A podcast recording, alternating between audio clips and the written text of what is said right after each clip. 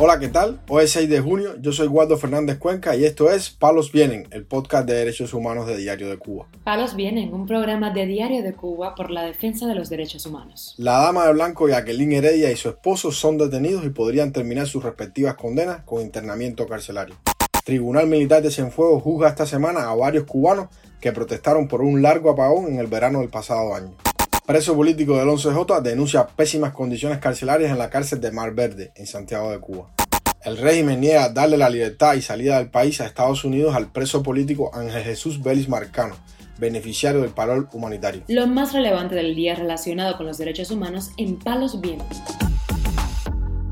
Comenzamos informando que la dama de blanco Jacqueline Heredia y su esposo, el activista Carlos Álvarez, fueron detenidos este sábado en la unidad policial de Zanja, en Centro Habana, y trasladados horas después hacia otra cárcel conocida como el Vivac, ubicada también en las afueras de la capital cubana.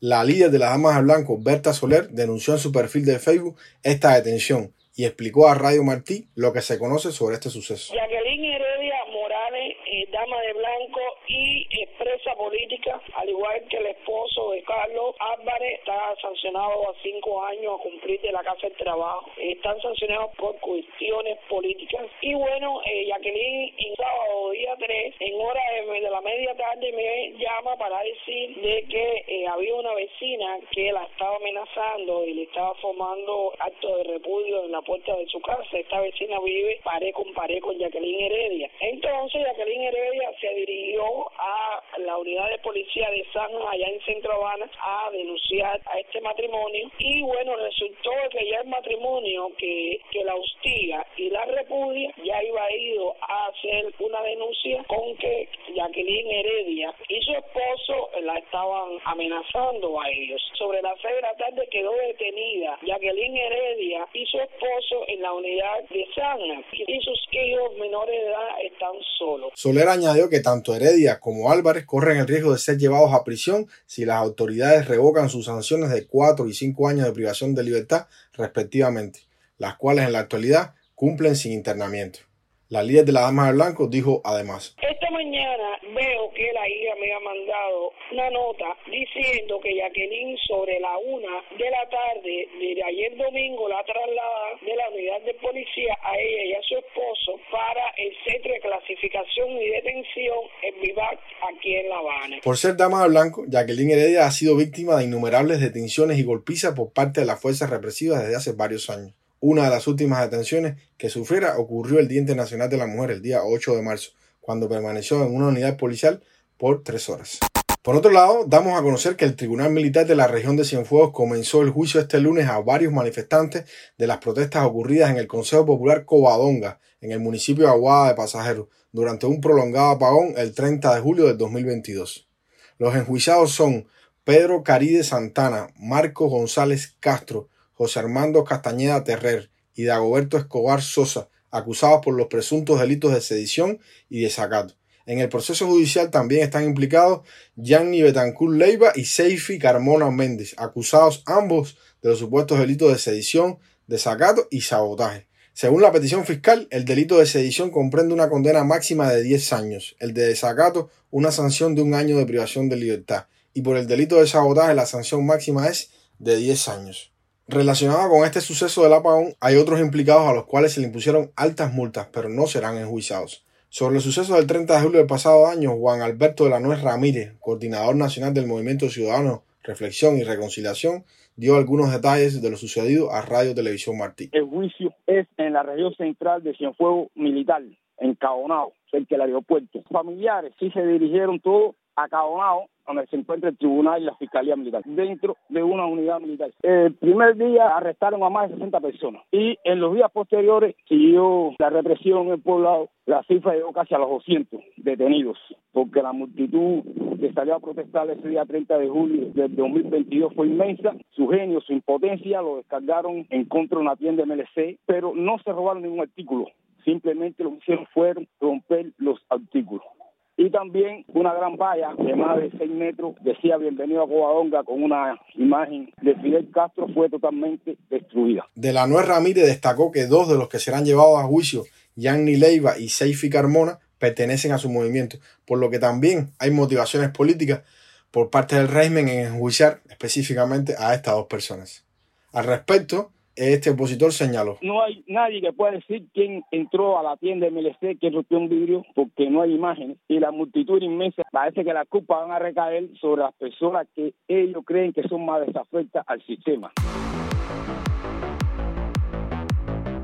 Palos viene. Informamos también que el preso político del 11J, Enrique Ferrer Echevarría, ha sido víctima de maltratos y abuso de poder por parte de los carceleros en la prisión de Mar Verde, en Santiago de Cuba. Este es el mismo centro penitenciario, por cierto, donde se encuentra el líder de la Unión Patriótica de Cuba, José Daniel Ferrer. En conversación con Martín Noticias, Marta Echevarría Castellano, madre de este preso, denunció lo siguiente ha sufrido abuso de poder por parte de los funcionarios de ahí, de la prisión, directamente, no, pero mandan a otro preso para que le provoquen problemas y luego lo agredan. Hay que señalar que en las prisiones las bandas de reclusos comunes organizadas por los mandos del penal supuestamente para imponer disciplina, usan la intimidación para apoderarse de las pertenencias de otros internos y propinan golpizas, generalmente bajo la orientación de la seguridad del Estado o de los jefes de la cárcel. Ferrer Echevarría, de 30 años, fue condenado a 10 años de privación de libertad tras participar en las demostraciones populares del 11 de julio en el poblado santiaguero del Caney. El tribunal municipal lo declaró culpable de haber cometido nada más y nada menos que 8 delitos. Entre ellos está atentado, desacato, resistencia, evasión de presos o detenidos, desórdenes públicos, instigación a delinquir, difamación de las instituciones y organizaciones de los héroes y mártires y hasta propagación de epidemias. La madre de Ferrer Echevarría además ha denunciado las pésimas condiciones en que está encarcelado su hijo. Hay una prisión que se moja, tiene gotera. Ya en el salón de visita, donde no se puede estar porque llueve.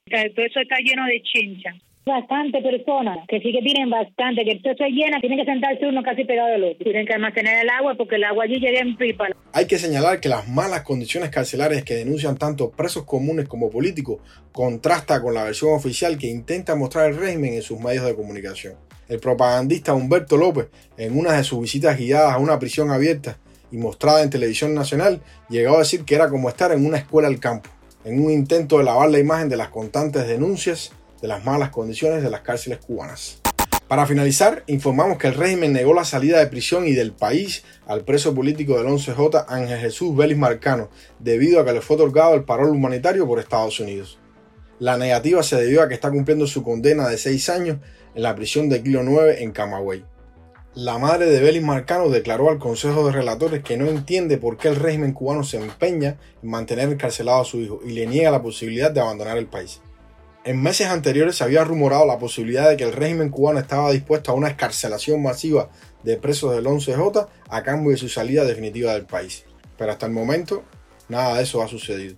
El parol humanitario para Belis Marcano se venció este 3 de junio y de esa manera este preso del 11J perdió la posibilidad de ser escarcelado y partir al exilio.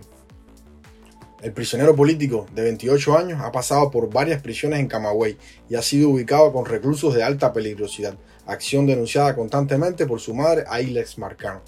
En más de una ocasión, Ailes Marcano ha sufrido detenciones y hostigamiento por la seguridad del Estado debido a que ha pedido la libertad de su hijo y de todos los presos políticos del 11J. Palos Vienen, un programa de Diario de Cuba por la defensa de los derechos humanos. Estas han sido las noticias de hoy en Palos Vienen, el podcast de derechos humanos de Diario de Cuba. Pueden escucharnos en DDC Radio, Spotify, Google Podcasts, Apple Podcasts, Telegram y SoundCloud. Yo soy Waldo Fernández Cuenca y mañana regresamos con más noticias.